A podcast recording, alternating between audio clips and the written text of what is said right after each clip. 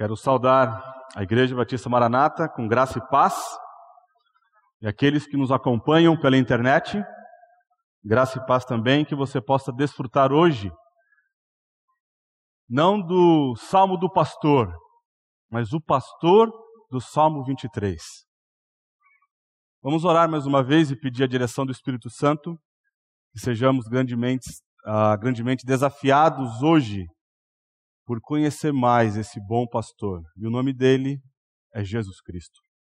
Senhor, que alegria nós estamos aqui na tua presença, poder exaltar e glorificar o teu nome, dizer ao Senhor como o Senhor é grande e que em tua grandeza e graça o Senhor enviou Jesus Cristo, o bom pastor, o bom pastor que deu a sua vida pelas ovelhas. Pai, que nós tenhamos nesse tempo uma nova visão de quem é o Senhor Jesus. E que nessa visão, ó Deus, nessa contemplação da pessoa, do caráter e da obra de Cristo Jesus, que o Senhor nos atraia. Que sejamos atraídos a Ti, que o nosso amor pelo Senhor possa crescer, que nós possamos, ó Deus, desenvolver um relacionamento íntimo, profundo e pessoal com o Senhor Jesus Cristo, por quem Ele é e por aquilo que Ele coloca à nossa disposição. Pai, nos abençoe neste tempo. Visita-nos com teu Santo Espírito. Prepara o nosso coração, que seja um solo fértil para a tua palavra. Que toda honra e toda glória seja dado ao Senhor. E é no nome precioso de Cristo Jesus, o nosso pastor, que eu oro. Amém. Ok, nós estamos então na série O Bom Pastor. Uh, nós vimos na primeira mensagem sobre a presença cuidadora de Deus, lá em Êxodo 33. Como Deus ele cuidou do povo ah, diante de um lugar inóspito, ah, praticamente sem água, sem alimento, e vimos que acima do alimento e da água, a presença do pastor é aquilo que o meu e o seu coração mais deseja ansiar. Vimos depois que o bom pastor ele é sacerdote rei no livro de Zacarias, no domingo passado vimos que, apesar dos maus pastores, o bom pastor cuida de nós. Apesar de termos, nesse mundo caído, líderes que falham, a falha desse líder atinge você até onde o Senhor permite atingir. Então isso enche o nosso coração de esperança e de segurança. E hoje então teremos o Salmo 23. Uma das bênçãos que eu tive de estudar na escola cristã, e foram várias, não é um testemunho aqui pessoal de todo o tempo que eu passei lá, mas nós tínhamos um professor que também era pastor, pastor Flávio. E quando ele ah, nos dava as aulas, era costume nós falarmos um versículo de cor. Então, quando ele sentava na cadeira, colocava, abria a caderneta e começava então a nos chamar pelo nome, a forma como nós responderíamos presente seria declarando um versículo. E ele logo avisou na primeira aula: Não pode ser o Senhor é meu pastor e nada me faltará. E eu me lembro que ah, várias vezes a gente via o pastor Flávio chegando, nós tínhamos um dispositivo muito interessante, nós colocávamos a porta de vidro no ângulo em que nós sentados nós víamos o reflexo dele chegando. Porque antes do pastor chegar, nós estávamos, né, agitados ali, brincando, né, como ovelhas sem pastor.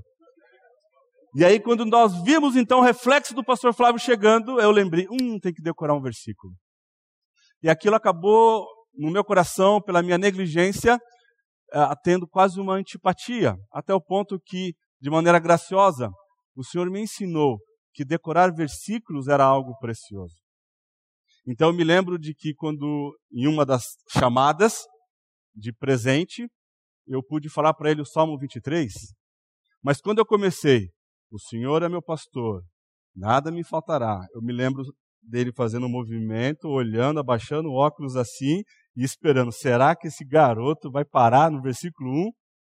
E então consegui falar todo ele e para mim foi um grande desafio.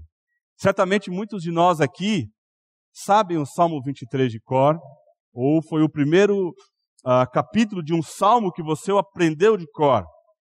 Eu gostaria então de declamá-lo a vocês. O Senhor é o meu pastor, nada me faltará. Ele me faz repousar em pastos verdejantes, leva-me para junto das águas de descanso, refrigera a minha alma. Guia-me mansamente pelas veredas da justiça, por amor do seu nome.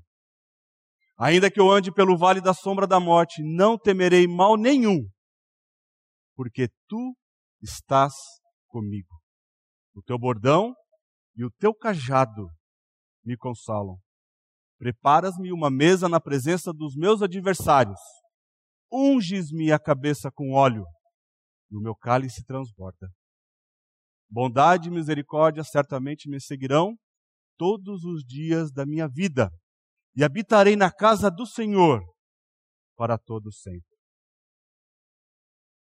O Salmo 23 é um salmo amado, inquestionavelmente a canção mais amada que foi produzida pela pena inspirada de Davi. Se existe então um salmo que encoraja mais corações, esta bela obra-prima, provavelmente a passagem mais conhecida de todo o Antigo Testamento. Ao longo dos séculos, homens e mulheres têm encontrado conforto, paz e encorajamento neste pequeno, mas gigante salmo. Certa vez, um historiador disse sobre esse salmo imponente: Ele cantou coragem para o exército dos decepcionados, despejou bálsamo e consolação no coração dos doentes, de cativos em masmorras, de viúvas em sua dor aguda, de órfãos em sua solidão. Os soldados moribundos morreram mais facilmente, como lhes foi dito. Hospitais medonhos foram iluminados. Visitou o prisioneiro e quebrou suas correntes. E como anjo de Pedro, levou a imaginação e o cantou de volta à sua casa. Isso tornou o escravo cristão moribundo mais livre do que seu mestre. Spurgeon, o grande pregador batista, diz assim: ele é a pérola dos salmos. Se há uma joia nesse inário de Israel, é o Salmo 23. Um famoso expositor escocês chamado Alex, uh, Alexander MacLaren disse assim: secou muitas lágrimas e forneceu o molde no qual muitos corações derramaram sua fé pacífica. James Boyce, um grande pregador que também já está com o Senhor observando o Salmo 23, disse assim: Milhões de pessoas memorizaram esse salmo, mesmo aqueles que aprenderam poucas outras porções. Os ministros o usaram para confortar pessoas que estão passando por duras provações, sofrendo de doenças ou morrendo. Para alguns, as palavras desse salmo foram os últimos que proferiram na vida. Aqui está então o testemunho de Davi. Quando eu era ainda jovem, Deus me deu o privilégio de, ainda muito novo, ser encontrado por esse bom pastor. Então, quando a minha mãe lia o Salmo 23, ou quando eu ouvia o pastor Edson pregando o Salmo 23, uh, ah, eu imaginava Davi, um jovem deitado naquele pasto, naquela grama bonita, verdinha, olhando as suas ovelhas com uma, um pedacinho de capim na boca, e então imaginando, o Senhor é meu pastor, nada me faltará. E aquilo servia de inspiração para ele. Mas certamente não é isso. Esse salmo foi composto por Davi, sim, mas não naquele momento. Há quem diga que o contexto da composição desse salmo foi quando Davi estava sendo perseguido pelo próprio filho Absalão que nós vemos aqui é um homem já maduro, certamente um idoso. E ele está colocando o que está no seu coração, a forma como ele vê Deus. É Deus sendo ah, ah, traduzido pelo olhar da ovelha em palavras. Então ele escreve sobre a sua própria experiência, pois passara seus primeiros anos cuidando de ovelhas. Certamente a vida de Davi como pastor, aquele ofício ainda ficava impresso em sua mente. E ao olhar para trás, diante de tantas dificuldades que esse homem passou, ele podia ver Jeová como alguém que cuidava, protegia e amparava Davi, encorajando Davi, animando um coração muitas vezes fraco. A imagem então de um pastor com seu rebanho estava gravada em sua mente para representar o seu relacionamento com Deus. E aqui eu gostaria de fazer uma ênfase. O que nós estamos vendo aqui é alguém descrevendo o seu relacionamento com Deus. Se você notar, o salmo começa: O Senhor é o meu pastor. Ele me faz repousar. Leva-me para as águas de descanso. Refrigera a minha alma. Guia-me pelas veredas da justiça. É alguém descrevendo o seu relacionamento com Deus. E a metáfora que ele usa é uma das metáforas mais preciosas que há nos Salmos. Nos Salmos nós vemos muitas vezes eles comparando, usando uma linguagem metafórica de Deus como ah, uma rocha, de Deus como uma fortaleza, o Senhor como um lugar de refúgio, o Senhor como libertador, mas aqui vemos algo precioso. O Senhor como pastor, o grande bom pastor de Davi. Portanto, o salmo permite que vejamos o pastor através dos olhos da ovelha. Aquela experiência de Davi, de longos anos cuidando de ovelhas, agora ele consegue traduzir isso de maneira bela, profunda e poética, olhando para o Senhor, o seu bom pastor. Portanto, o salmo não se trata da ovelha, o salmo se trata do pastor. É Davi descrevendo o cuidado de Deus ao longo da sua vida. O salmo, então, é uma expressão de confiança no cuidado protetor do Senhor, de quem o salmista expressa dependência absoluta. Por isso a imagem é extremamente rica. A ovelha é um animal que é uma palavra forte, eu peço até licença para vocês, mas nos vários comentários que eu li, eles chamam que a ovelha é um animal estúpido. Porque se há um animal que tem uma tendência de se desviar, de se perder, ah, ou até mesmo de, na hora que ela se deita, dependendo do movimento que ela faz, ela pode ah, ficar com as pernas para o ar e não conseguir se levantar. É um, é um animal completamente dependente. Então, Davi, de posse daquela experiência, ele consegue traduzir para nós que ele, como ovelha, ele é alguém totalmente dependente do Senhor. Um acadêmico que também morreu precocemente, chamado Peter Craig, ele diz o seguinte: de uma maneira distinta, o salmista expôs os fundamentos do relacionamento da aliança, não em termos do senhor e servo, mas na linguagem mais íntima de pastor e ovelha. É uma declaração de um profundo relacionamento pessoal. O Senhor é o meu pastor.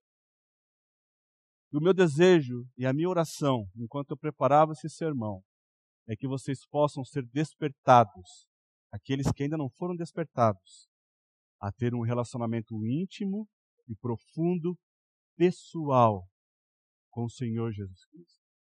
Que esse salmo possa inflamar o seu coração como inflamou o meu coração. Ou seja, tudo aquilo que Davi possuía, quando ele olhava para a sua experiência, é que ele tinha pessoalmente um pastor que cuidava dele. E ele sabia que se ele tinha um pastor, ele era ovelha desse pastor. Onde o salmo então se encontra? Parece uma pergunta trivial, mas ela é algo extremamente importante para nós entendermos todo o pano de fundo do Salmo 23. Bom, a resposta é simples. Ela se localiza depois do Salmo 22 e antes do Salmo 24, correto? Agora, o que é o Salmo 22? Veja como começa o Salmo 22. Deus meu, Deus meu, por que me desamparaste? Versículo 7. Todos os que me veem zombam de mim. Verso 14a. Derramei-me como água, e todos os meus ossos se desconjuntaram. Onde nós estamos? Estamos no Calvário. Estamos aos pés da cruz. Passem por este salmo e vocês estarão mais perto do Calvário do que qualquer um dos evangelhos. Os evangelhos narram os fatos, o fato de como Cristo foi crucificado. Depois ele foi retirado da cruz e foi sepultado. Mas no Salmo 22, nós vemos o coração do pastor. Nós chegamos e é desvelado o pensamento dele quando ele está pendurado naquela cruz. Quando ele diz: Derramei-me como água, seu corpo, naquele sol escaldante, transpirava. Perda de líquidos. E ele diz: Tenho sede. Todos os meus ossos se desconjuntaram. Quando você tem uma perda grande de líquido, uma perda de sangue, você perde as forças, e aquilo que faz os seus ossos ficarem unidos, o ligamento, então é o chamado, a, me corrijam depois aqui os médicos, ortopedistas, você tem luxações, há esse, a, a, essa desconjuntura dos membros.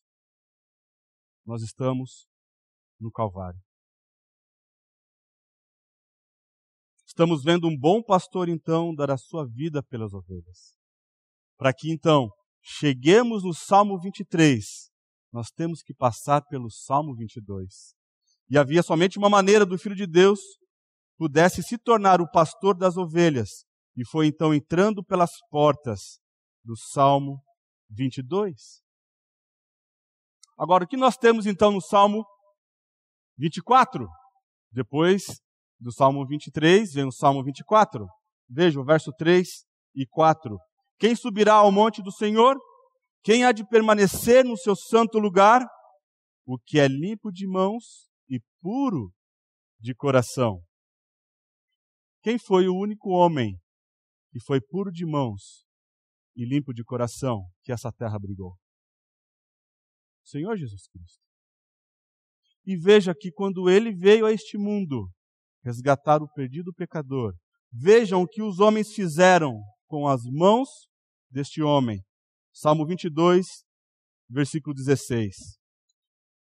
Cães me cercam, aqui são os soldados, os gentios. Uma súcia de malfeitores me rodeia, traspassaram-me as mãos e os pés. Aquelas mãos limpas, aquele coração puro, os homens traspassaram na cruz do Calvário, cravando aquelas mãos naquele madeiro. Porém, o Salmo 24 continua e diz: Levantai, ó portas, as vossas cabeças, levantai, ó portais eternos, para que entre o Rei da Glória. Quem é o Rei da Glória? O Senhor dos Exércitos. Ele é o Rei da Glória. Nós temos então uma figura Jesus Cristo ressurreto. Ele agora entrando na presença do Pai, o Rei da Glória. Veja uh, um outro uh, homem acadêmico falando sobre esses salmos. O Salmo 22 vemos a cruz. No Salmo 23, o cajado. E o Salmo 24, a coroa. No Salmo 22, Cristo é o Salvador. No Salmo 23, ele é o mais satisfeito. No Salmo 24, ele é o soberano. No Salmo 22, ele é o fundamento. No Salmo 23, ele é a manifestação. No Salmo 24, ele é a expectativa. No Salmo 22, ele morre. No Salmo 23, ele está vivo. No Salmo 24, ele está vindo. O Salmo 22 fala do passado. O Salmo 23 fala do presente. O Salmo 24 fala do futuro. No Salmo 22, ele dá a vida pelas ovelhas. No Salmo 23, ele dá o seu amor às ovelhas. No Salmo 24, ele nos dá luz quando voltar. Que quadro maravilhoso nós temos da pessoa de Jesus Cristo. A cruz, o cajado e a coroa. Porém, o tema de pastor, Deus como pastor, é um tema geral na Bíblia e é primariamente uma metáfora pastoral. No Antigo Oriente Próximo, reis e outros líderes foram denominados de pastores do seu povo. Então, se você estudar a história antiga, você vai ver que outras nações chamavam seus reis de pastores. Eram ah, os homens que cuidavam ah, do seu povo, daqueles, ah, daquelas pessoas que estavam debaixo daquele rei. E na maioria das vezes essa metáfora foi usada no sentido negativo dos líderes de Israel, como vimos na semana passada. Eles eram pastores que desencaminharam as suas ovelhas. Ezequiel 34. O Senhor como pastor. Então a primeira menção dessa imagem na Bíblia está em Gênesis 48, 15. Veja que interessante. E abençoou José, dizendo: Isso é Jacó falando.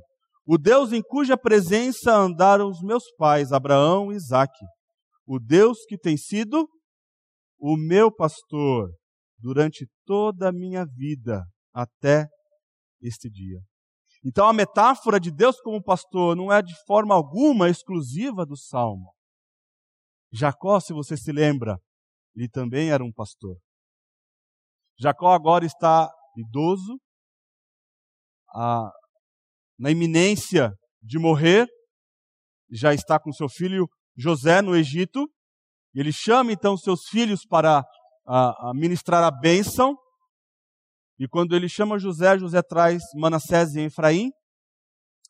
Ele já não com a sua visão muito clara, ele coloca sua mão sobre a cabeça de Efraim, que é o mais novo. E José, isso ah, o desagradou profundamente, não meu pai. É esse aqui que é, o, que é o primogênito. Eu sei, meu filho, eu sei. Ele vai ser uma grande nação. E ele então agora está desejando com que os seus netos possam conhecer o Deus, o pastor de Jacó, que havia, como ele descreve, de forma perene o cuidado ao longo de sua vida repleta de perigos. A bênção de Jacó para seus netos é o desejo dele de que os seus netos possam desfrutar de um pastor. A vida de Jacó é interessante, porque quando nós lemos a narrativa em Gênesis, nós vemos um homem que, até determinado momento, até o encontro naquele val de Jaboque com Deus, ele se pastoreava a si mesmo. E não tinha ainda o Senhor como seu pastor. Em Gênesis 32, então, ele tem um encontro com o Senhor, o anjo. E aquele anjo então toca nele. E o anjo faz uma pergunta para ele: Qual o seu nome? E Jacó então trata do seu pecado. Depois de 20 anos, 20 anos se passaram, onde ele foi usurpador de uma bênção que ele não precisava usurpar. Onde ele ah, foi desonesto com o seu sogro. Agora ele tem um novo nome ao encontro dele com Jesus, quando Jesus nos encontra, ele muda a nossa vida completamente. Ele muda o nosso nome. Não mais você vai ser chamado de usurpador, mas é o príncipe do Senhor. É assim quando Jesus nos encontra, ele nos muda por completo. E Jacó, então, daquele momento em diante, ele passa a depender exclusivamente do Senhor. Uma imagem muito linda. Vemos a figura de pastor também no Salmo 28. Salva o teu povo e abençoa a tua herança, apacenta-o e exalta-o para sempre. Salmo 81. Dá ouvidos, ó pastor de Israel, tu que conduzes a José como um rebanho.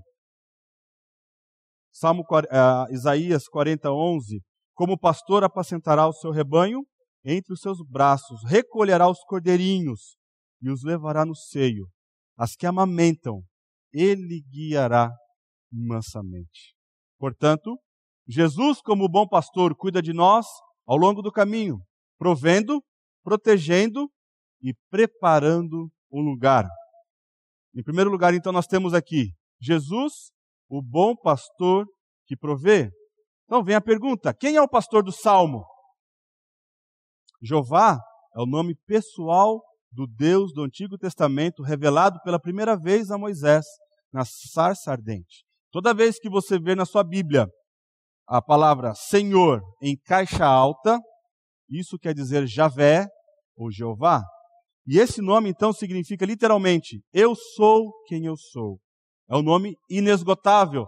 Não é possível nós tentarmos definir a profundidade de que, uh, de que esse nome significa. E principalmente refere-se à temporalidade de Deus, por um lado, e à sua autossuficiência, por outro. Deus é autossuficiente, ele não precisa de ninguém, ele não precisa de ajuda, ele não precisa de conselhos. Quem dará conselho ao Senhor? Porque ele é autossuficiente, ele é o Todo-Poderoso. Ele é aquele que criou todo esse, esse universo apenas com o poder da sua palavra. Ele não precisa de ajuda. E a sua atemporalidade quer dizer que Deus é imutável. É o Deus que não muda com o passar dos tempos. É o Deus que foi ontem, hoje e é o mesmo eternamente. Mas também temos a ideia de que Jesus é o bom pastor. Em João capítulo 10, ele faz uma declaração bombástica. Eu sou o bom pastor. O bom pastor dá vida pelas ovelhas. A gente não consegue captar a profundidade e a intenção disso daqui quando um judeu ouviu o que Jesus acaba de declarar. Ele está dizendo: Eu sou. Quem era o eu sou? Deus é o eu sou. Eu sou o bom. Quem é bom? Quando Jesus é interpelado por um homem, bom mestre, o que eu faço para herdar a vida eterna? Porque você me chama de bom? Só existe um que é bom. Deus é bom de pastor. A figura de pastor é figura de rei.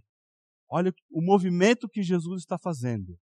Eu sou o bom pastor. Eu sou Deus, o único que é bom e rei legítimo de Israel.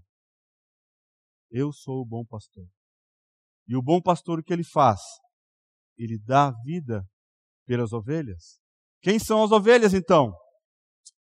As ovelhas ouvem a sua voz, ele chama pelo nome as suas próprias ovelhas e as conduz para fora.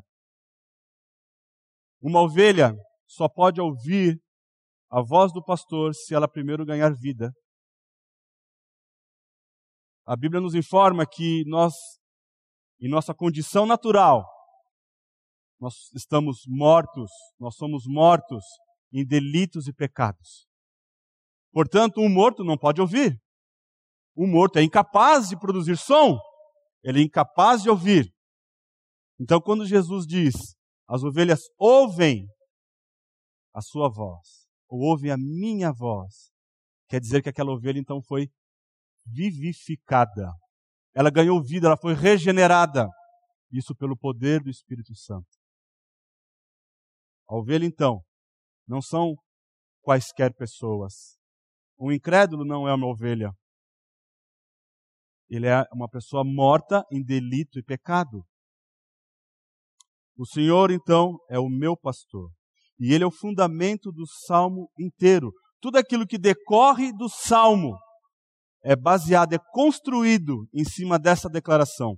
O Senhor é o meu pastor. E esse fundamento sustenta um edifício, uma construção maravilhosa que se ergue até a habitação do próprio Deus. O fundamento, então, que fala é sobre relacionamento pessoal e íntimo.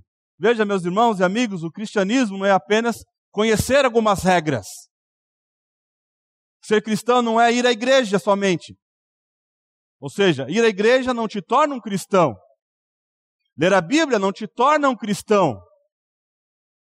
Dar o dízimo não te torna um cristão. Servir no ministério não te torna um cristão. Andar contra os crentes não te torna um cristão. Se você andar ao lado de um jogador de futebol, você vai se tornar um jogador de futebol? Não. Se você andar ao lado e abre parênteses aqui, daqui a pouco vai começar a temporada da NBA. Amém? Olha que coisa. Você não vai se tornar um jogador da NBA. O coração, o âmago da fé de um cristão é que ele foi trazido para uma união, para um relacionamento vivo com Cristo Jesus, seu Senhor e pastor. O âmago, o objetivo final é reconciliação. É o Deus deixando o seu trono na pessoa de Jesus Cristo, enviando ele a este mundo, morrendo em nosso lugar, para que, por meio do sangue de um inocente, o pecado fosse removido. O pecado sendo re removido, o pecador arrependido, ele é então reunido com Cristo. Ele é reconciliado por meio de Cristo com Deus. Salvação se trata de relacionamento. Vocês se lembram? Quando Adão pecou, o relacionamento dele com Deus foi rompido, o relacionamento dele com a esposa Eva foi rompido. Por causa do pecado, todos os nossos relacionamentos foram rompidos, foram quebrados. E só existe uma pessoa que pode restaurar isso, ao Senhor Jesus Cristo. Então toda pessoa regenerada entra em um relacionamento vivo e pessoal com Deus, com Ele, e Ele é sua ovelha. Então, existem dois lados de um relacionamento. Na verdade, o Salmo 23, como eu disse, não é sobre, primeiramente, as ovelhas, é sobre o pastor. Todo o salmo, então, toda a palavra no Salmo 23, Depende do caráter, da autenticidade e da realidade da obra pastoral, daquele de quem fala o salmo em sua abertura. O Senhor é o meu pastor. E ele prossegue: Nada me faltará. Ou seja, ele me supre. Jesus, o bom pastor, ele é suficiente para todas as coisas e nos proverá. Jesus Cristo é uma fonte inesgotável daquilo que nós precisamos para viver uma vida abundante. Tudo aquilo que nós precisamos para viver que agrada a Deus, tudo aquilo que nós precisamos nessa vida é da pessoa de Jesus Cristo. E quando então nós buscamos isso no Senhor Jesus, o que nós recebemos é uma vida abundante. Nada, nada me faltará. Então, aqueles que confiam no Senhor como pastor nunca terão falta daquilo que precisam. Agora, aqui algo muito interessante.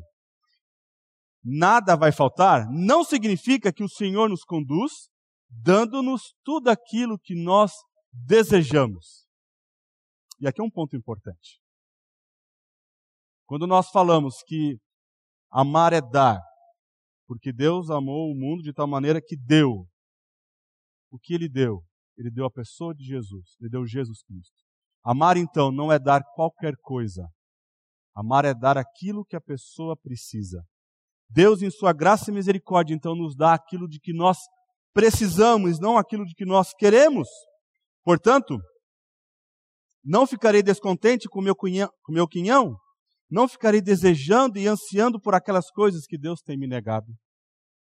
Talvez você está experimentando uma vida frustrada, decepcionada, porque Deus não tem dado aquilo que você tanto almeja. Dar aquilo que você almeja. E, que, e, isso tem sido que, algo que Deus tem proibido a você. Não será uma bênção para você. Quando o Tiago fala, pedir e dar-se-vos-á. Olha isso. É, quando vocês pedem, vocês não recebem. Porque quando vocês pedem, vocês pedem para esbanjar nos seus próprios prazeres e deleites.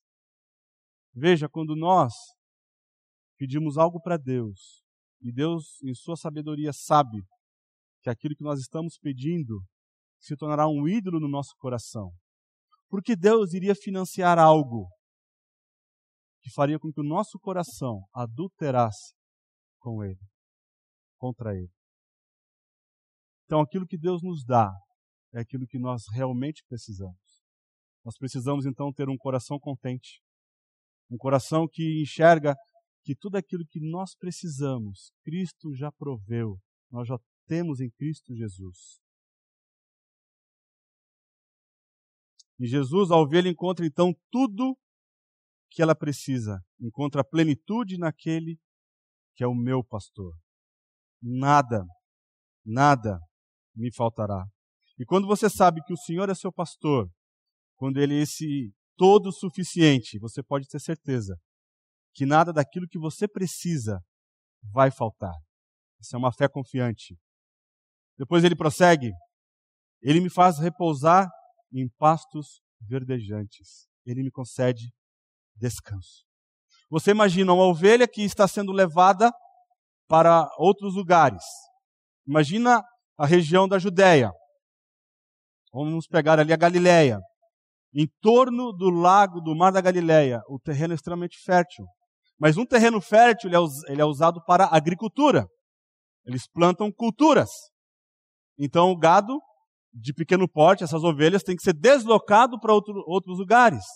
E para que esses pastores, então, tivessem a, a, a maneira de prover um alimento saudável para suas ovelhas, eles percorriam longas distâncias. E depois de uma longa caminhada, o que a ovelha vê? O salmista está dizendo: Ele me faz deitar em pastos verdejantes. Sabe, depois que nós experimentamos o inverno, aquela grama queimada, muitas vezes seca, e quando começa então as primeiras chuvas, ela começa a brotar aquele gramado verde que enche os olhos, aquele verde escuro. Jesus é esse pastor que em nossa caminhada por lugares áridos nos conduz a esse pasto, a essa grama verde. E algo interessante, uma ovelha somente se deita quando ela está completamente saciada. Uma ovelha com fome jamais vai se deitar. A ovelha então só se deitará quando ela estiver completamente saciada. Jesus conhece a nossa estrutura. Jesus sabe que para o bom funcionamento nosso, do nosso corpo, da nossa vida espiritual, para o nosso crescimento, nós precisamos de um gramado saudável, de um gramado verde. Se você deixar a ovelha em um pasto por muito tempo, sem removê-la, sem procurar outros lugares, aquela ovelha vai acabar morrendo. Ela vai comer, começar a comer aquela grama que já está queimada, vai chegar até as raízes, porque não tem outra coisa para comer, e ela vai morrer. Então veja o cuidado do Senhor. O Senhor é aquele que sempre vai nos conduzir para aquele campo, aquele gramado sempre verdejante, aquela grama sempre saudável. Então Jesus conduz suas ovelhas a lugares agradáveis, cheio de tudo aquilo que é necessário para a vida. Pastos verdes de gramados, de grama, e riachos tranquilos que fornecem água para beber. Ele prossegue: Ele me faz repousar em pastos verdejantes, leva-me para junto das águas de descanso. Que isso quer dizer? Como eu disse, você está atravessando um lugar seco, um lugar árido, você está perdendo líquido. Uma ovelha possui 70% do seu corpo é fluido, e quando então você é levado para uma água de descanso, você pode então ser saciada com aquela água fresca, Existe coisa mais refrescante depois de você experimentar um calor intenso, transpirando, você poder beber uma água gelada, uma água fresca? Não há coisa mais revigorante do que isso. E a ovelha é um animal assim complicado, porque ela não pode beber água parada. Ela não bebe água de um poço parado. A ovelha também não bebe água de um riacho turbulento, porque o fato da água estar muito agitada, ela pode, essa água pode entrar em suas narinas e ela vira morrer. Então Jesus ele guia para águas de descanso, aquela água corrente, água tranquila. Então Jesus conhece a nossa estrutura e as nossas limitações.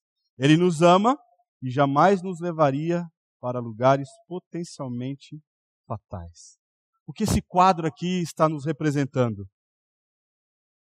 Jesus é um oásis no deserto para uma alma cansada. Você consegue pensar nisso? Você está num lugar árido, quente, desértico, com sede, morrendo de fome, e você é conduzido então naquele ambiente tão árido a um oásis, onde você tem sombra, tem alimento fresco e saudável e uma água para você beber e se refrescar. Aí então aquela ovelha se deita. Ela encontra descanso. Quem é o nosso descanso? Senhor Jesus Cristo. Jesus Cristo é Ele quem está se dando, Ele está se oferecendo para a ovelha. Não é um quadro maravilhoso? O que é triste, meus irmãos, é que muitos de nós nos contentamos com as migalhas que caem da mesa quando Cristo está nos apresentando um banquete na Sua presença. Muitas vezes você se contenta apenas com o sermão de domingo para alimentar a sua alma, ou apenas alguma mensagem no celular. Não se contente com isso.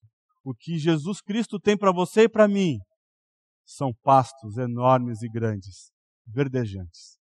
Quando então nos aproximamos da palavra de Deus, com fome, fome de conhecer a Jesus, fome de desfrutar de um relacionamento íntimo e pessoal com Ele. O que a palavra diz é que Ele vai nos preencher, Ele vai nos saciar. O quadro que nós temos aqui é de uma ovelha completamente satisfeita. Jesus Cristo é o único que pode trazer satisfação para você e para mim. Um dos filhos de Davi experimentou isso. Ele decidiu no coração dele buscar satisfação em outra coisa que não era o Senhor. E ele tenta então, dispõe o seu coração a buscar satisfação na bebida, no álcool, satisfação com mulheres, satisfação com coisas, ele constrói coisas. É um homem que a, a, mais construiu em Israel coisas que são até hoje presentes na história. E nada disso pôde preencher o coração de Salomão. A sua conclusão foi: teme o Senhor Teme ao Senhor e guarda os seus mandamentos. Somente Cristo pode saciar e satisfazer uma alma sedenta. Ele me vivifica. Ou seja, a ideia aqui é que ele. A, a, são duas ideias. Que ele me traz vida, né? a alma aqui é a palavra vida, né? refrigera a minha alma, então ele me dá vida. De novo, uma ovelha que está extremamente exausta, pelo pastor, por meio do pastor, então, ela recebe vida, todo esse revigoramento, essa vivificação por meio do alimento, por meio da água, por meio de uma sombra, o pastor é quem oferece. Também há o sentido de que ela se arrepende. Esse vivificar, essa ideia de refrigerar, a ideia de arrependimento.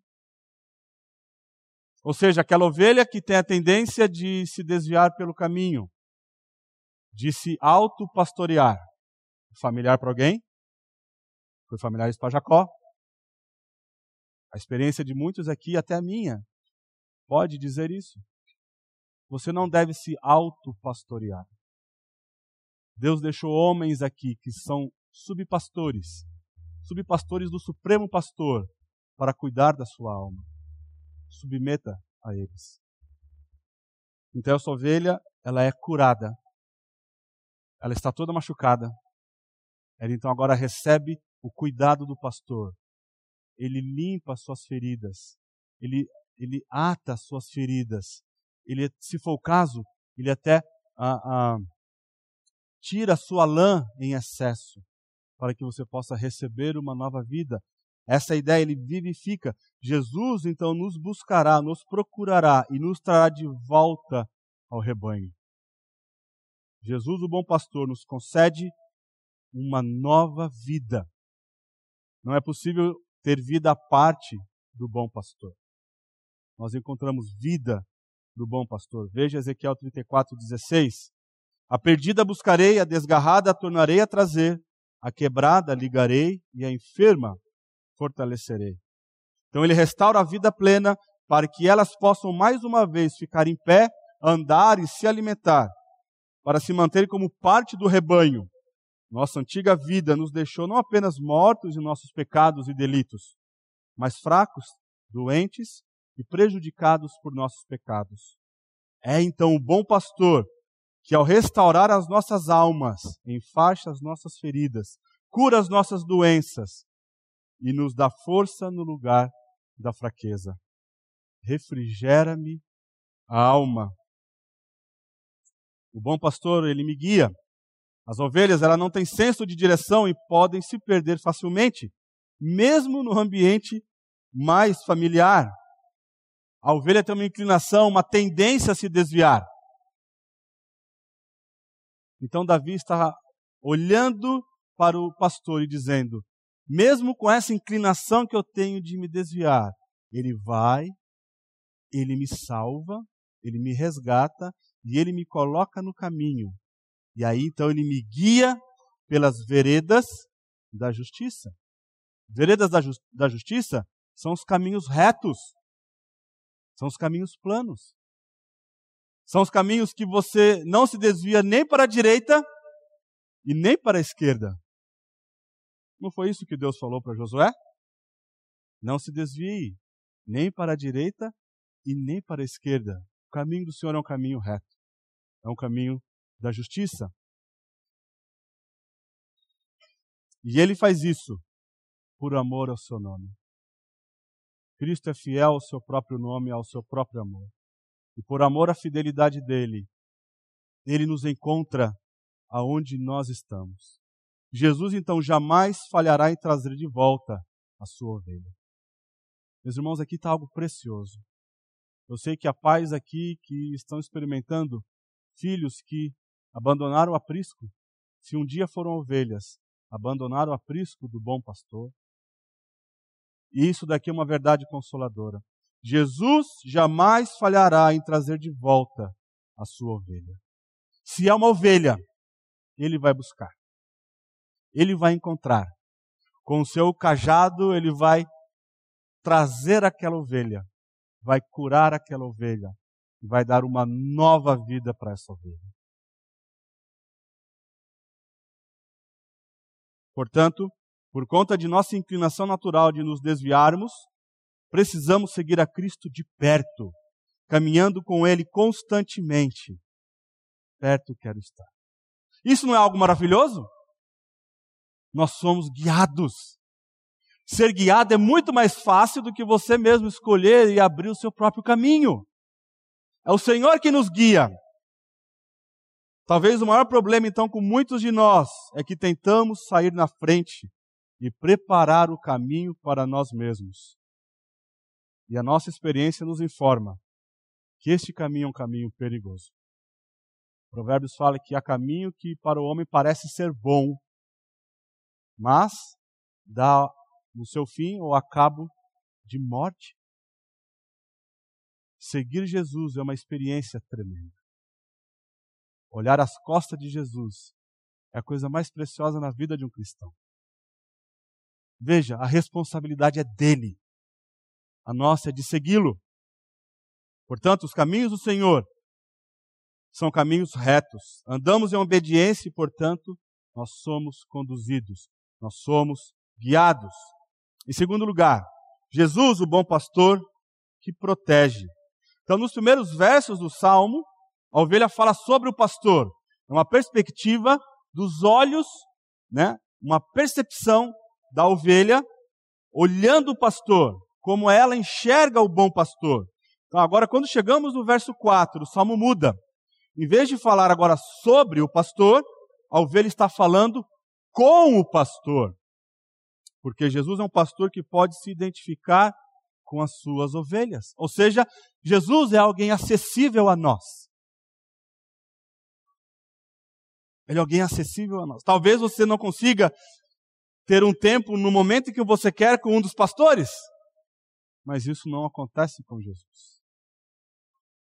E ele diz: Ainda que eu ande pelo vale da sombra da morte, não temerei mal nenhum. Então Jesus é o bom pastor, capaz de proteger suas ovelhas nos momentos de perigo. Então você imagina aquela região com ah, colinas e você precisa atravessar aquelas colinas, dependendo da posição do sol, é projetada então uma sombra. E os predadores, eles não ficam à vista. O predador, ele procura se esconder na sombra. Ladrões também fazem isso. Quando nós vemos a história ah, daquilo que é conhecido como a parábola do bom samaritano, o ladrão estava à espreita. Aquela ovelha, então, quando ela está passando pelo vale da sombra da morte, é essa descrição. Há perigo potencial. Há passagens estreitas ali. Ou seja, o vale da sombra da morte é tanto o caminho certo de Deus para nós, quanto os pastos verdejantes que se encontram ao lado de águas calmas. Se você está seguindo o bom pastor, o bom pastor vai te guiar, mesmo no vale da sombra da morte. É Ele quem está ali. Portanto, a vida cristã nem sempre é tranquila, como dizemos, né? Uma experiência no topo da colina, no topo da montanha. Deus frequentemente nos levará aos vales. E é nos vales, com suas provações e perigos, que conhecemos algo precioso do Senhor a sua presença.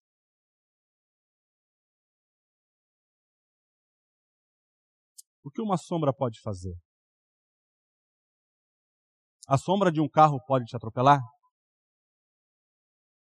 A sombra de uma espada pode perfurar o seu corpo? Qual é a resposta para o medo? É a presença de Jesus, pois Ele é o único que pode proteger as ovelhas e acalmar as suas ansiedades, acalmar o seu coração.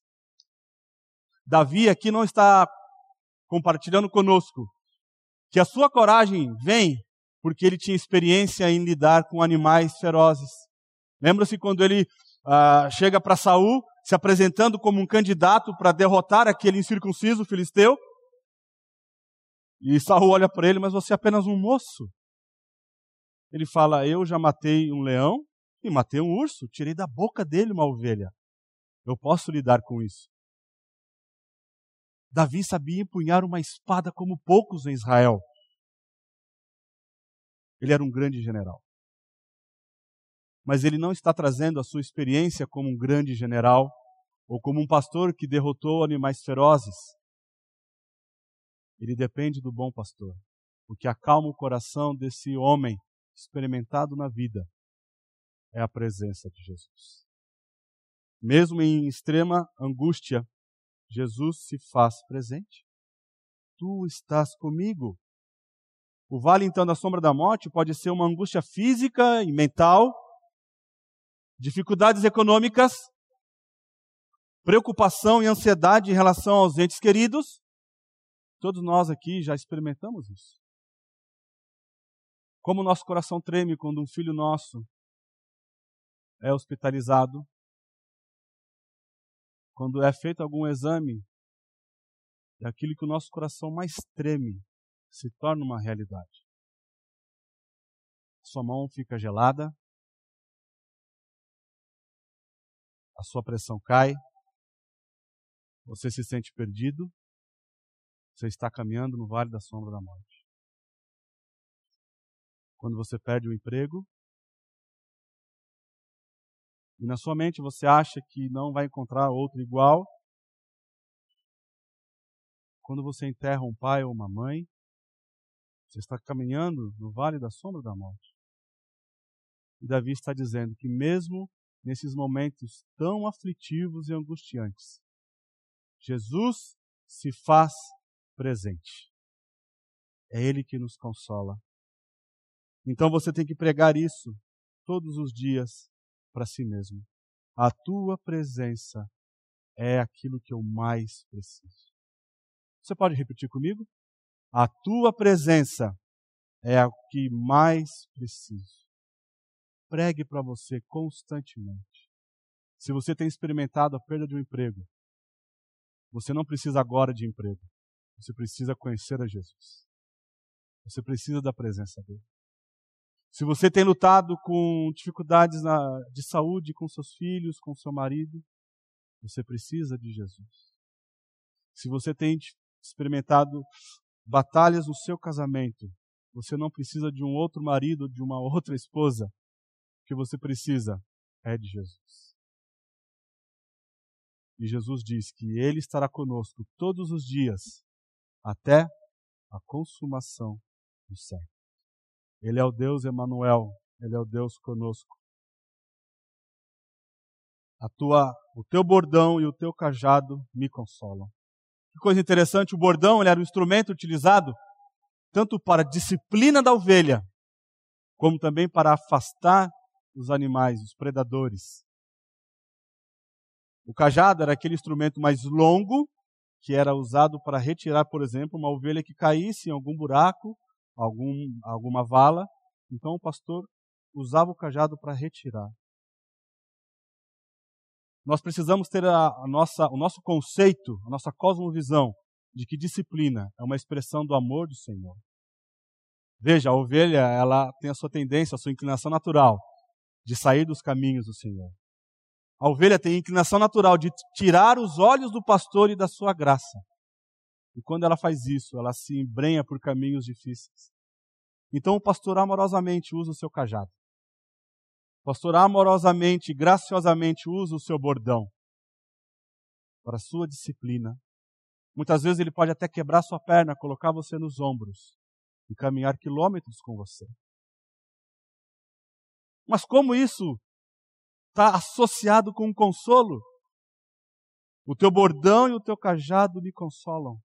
Isso são expressões do amor de Jesus e da graça dele.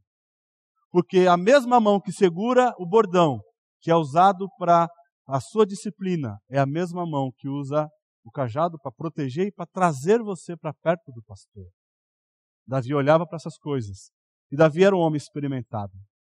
Davi havia experimentado a disciplina do Senhor. Mas muito mais do que a disciplina, ele via a graça do Senhor sobre a vida dele. Ele entendia que aquilo era uma expressão do amor do Senhor para com Davi. Lembra-se, estamos aqui olhando um homem que por anos caminhou com o Senhor, que está dividindo conosco a sua experiência, como ele enxerga Deus, o Senhor é o pastor dele. Em terceiro lugar, Jesus, o bom pastor, que prepara um lugar. O que isso quer dizer?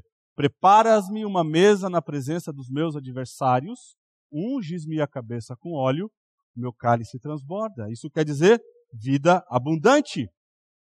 Vários ah, comentaristas entendem que aqui é uma mudança de cenário, que não é mais ah, o bom pastor, mas agora é um anfitrião que está recebendo então ah, esse homem como hóspede em sua casa, que quando é colocado uma mesa, isso quer dizer comunhão, né? Almoçar ou fazer uma refeição com alguém em sua casa é somente para os íntimos. Então, é uma figura, é uma expressão de uma comunhão. O meu cálice transborda, ou seja, é uma bebida abundante, transbordante. Eu li também dois materiais de, de dois pastores. E eles foram pastores de ovelhas. Um deles, um escocês. E ele entende também que nessa passagem, quando Davi está dizendo: Preparas-me uma mesa, são os lugares altos e planos, é aquele pasto abundante para a ovelha. O fato de ungir minha cabeça com óleo, o óleo era algo extremamente precioso para aquele povo. Ele vinha da oliveira, demorava-se muito tempo para a oliveira produzir o seu fruto e depois então a, a prensá-lo e sair o tão azeite. O azeite, esse óleo misturado com outras porções, eram a, a, uma, um remédio, uma medicina para as ovelhas feridas. Então ele propõe que temos aqui ainda a figura do bom pastor, preparando um pasto verdejante enorme, curando as suas feridas e colocando o vinho no seu cálice. O vinho tem a ideia de alegria, de satisfação. Nós temos aqui uma imagem de uma vida abundante, uma vida satisfeita. Se permitirmos então que Deus nos leve aonde Ele quiser, descobriremos que uma mesa foi preparada para nós. Nossas cabeças foram ungidas com óleo mais puro e nossos corpos foram cheios, copos, perdão, foram cheios até mesmo transbordar com o vinho da verdadeira alegria. E ele prossegue: Bondade e misericórdia certamente me seguirão todos os dias da minha vida. E ele diz que bondade e misericórdia são os cães que ajudam um pastor a guiar o seu rebanho.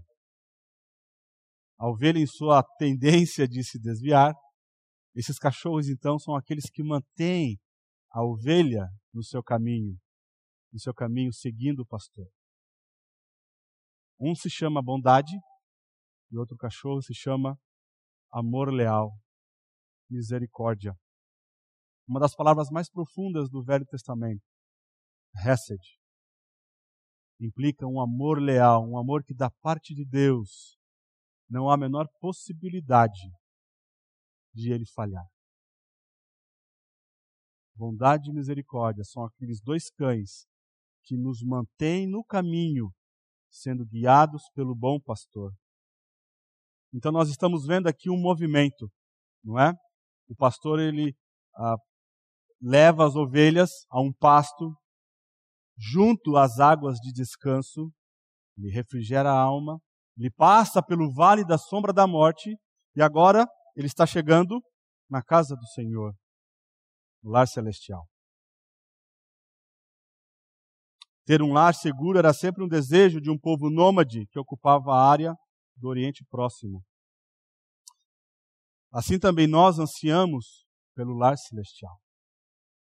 Depois de caminhar por, pela vida toda, o que você mais deseja é um lar com Cristo.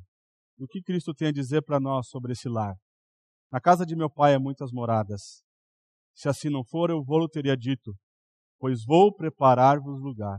E quando eu for e vos preparar lugar, voltarei e vos receberei para mim mesmo, para que onde eu estou estejais, estejais vós também. Para refletir, como está o seu relacionamento com Jesus? Você pode fazer coro com este salmista e dizer: O Senhor é o meu pastor? Ou o seu relacionamento está árido? E você precisa então ser vivificado. Você pode dizer nesse momento, o Senhor é meu pastor, ou você tem vivido a realidade que eu sou o meu próprio pastor. Demonstro total confiança no Senhor para suprir todas as minhas necessidades materiais e espirituais. Busco a orientação de Deus para me levar a caminhos justos. Isso é dependência. Portanto, Jesus, como bom pastor, cuida de nós ao longo do caminho, provendo, protegendo e preparando um lugar. Meus irmãos, o desejo do meu coração é que você saia daqui hoje com o coração aquecido, ardendo, por ter um relacionamento vivificado com o Senhor Jesus Cristo. E você que ainda não tem o Senhor como seu suficiente e bastante bom pastor, que você possa conhecer o cuidado desse bom pastor, ter a sua alma regenerada, você poder desfrutar dessa maravilha que enquanto você caminhar nesta terra, você tem alguém que vai cuidar de você, vai proteger você e vai preparar um lar para você. Vamos orar. Senhor, nós te louvamos pela tua provisão em Cristo Jesus. Nós te louvamos, a Deus, porque tudo aquilo que nós precisamos, nós encontramos na pessoa e obra de Cristo. Pai, obrigado por esse salmo tão pequeno, mas gigante, que abre os nossos olhos para entendermos que a vida só faz sentido quando ela é vivida debaixo de um relacionamento íntimo e pessoal com Cristo Jesus. Senhor, também há a possibilidade de pessoas estarem aqui e não o conhecem como pastor, ou têm pastoreado a sua própria vida. Pai, abra os olhos. Que o Senhor derrame da sua graça sobre eles e que eles possam ter um encontro regenerador com um bom pastor, o Senhor Jesus Cristo, para a honra e glória do teu nome. E é no nome desse bom pastor precioso que eu oro. Amém.